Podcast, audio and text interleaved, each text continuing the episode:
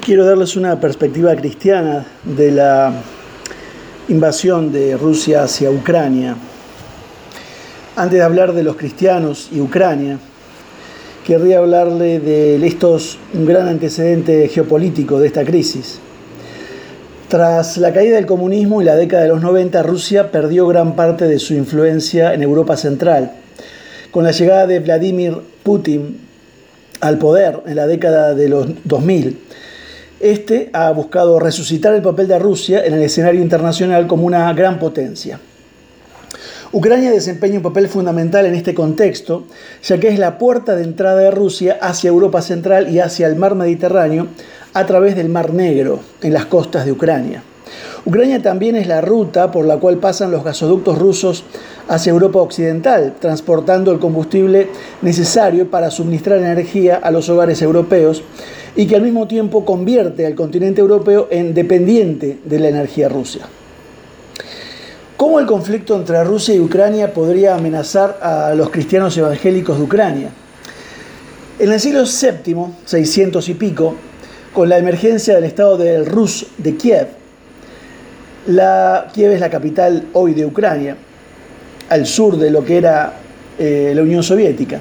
La influencia del imperio bizantino en este lugar se hizo dominante en las regiones eh, nororientales de Europa, lo que hoy es Ucrania, Bielorrusia, Lituania, Letonia y Estonia. Todos eran países hoy que antes pertenecían a la Unión Soviética.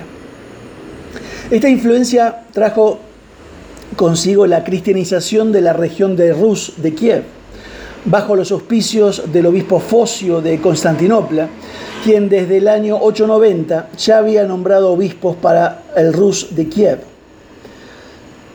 Rusia nace históricamente en lo que hoy es Ucrania, por eso es el interés tan grande de Putin en esa región.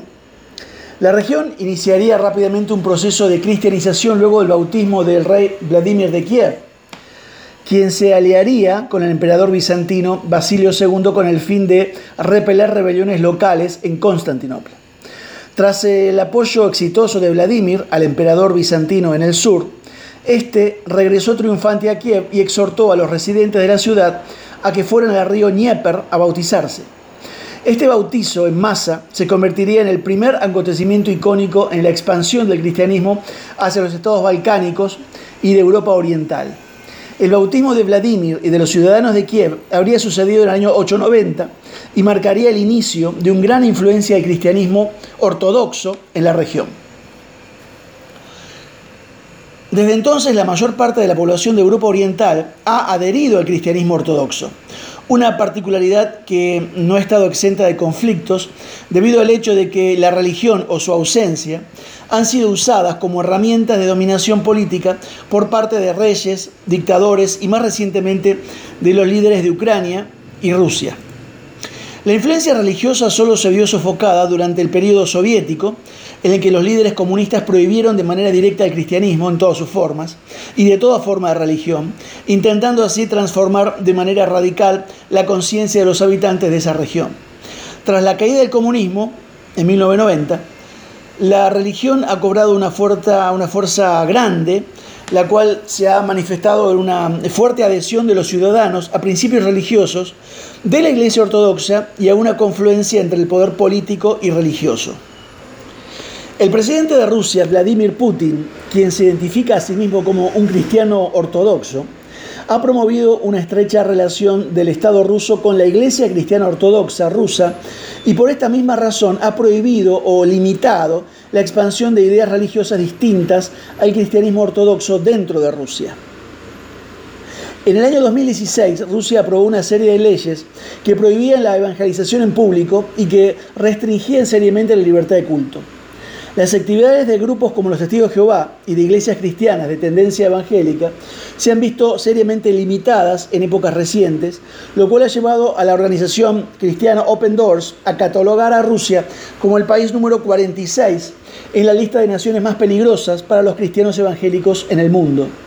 En este contexto, una intervención militar de Rusia en Donbass, una región de Ucrania, anexionando la región, incrementaría los lazos de poder político ruso con los líderes cristianos ortodoxos de Ucrania, fieles a Moscú y podría socavar las libertades de los cristianos evangélicos en esta región. Más recientemente, en el año 2018, temiendo la interferencia del Estado ruso en la Iglesia Cristiana Ortodoxa ucraniana, los líderes ortodoxos de Kiev plantearon que la iglesia ucraniana se convirtiera en una iglesia autogobernada dentro de la comunidad de iglesias ortodoxas. Este movimiento fue apoyado por el patriarca de Constantinopla, que es una especie de papa dentro de las iglesias ortodoxas, el cual reconoció a la iglesia cristiana en Kiev, en Ucrania, como un patriarcado independiente de la iglesia rusa. La declaración de independencia de los cristianos ortodoxos de Ucrania respecto a Moscú dio lugar a que hoy en Ucrania existan dos iglesias ortodoxas, una que es independiente y pro-ucraniana y otra dependiendo del patriarcado de Moscú y pro-rusa.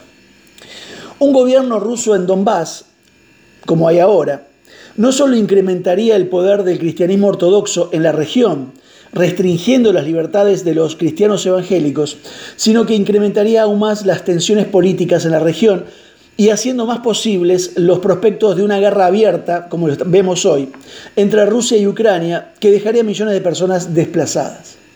Adicionalmente, tras más de dos décadas en el poder, Putin ya ha demostrado su carácter autoritario y hostil hacia las libertades ciudadanas. La extensión del gobierno ruso hacia el oeste solo profundizaría estos rasgos dentro del régimen ruso. Mañana vamos a ver cómo están reaccionando los cristianos evangélicos en Ucrania ante esta guerra ya abierta. Que Dios te bendiga.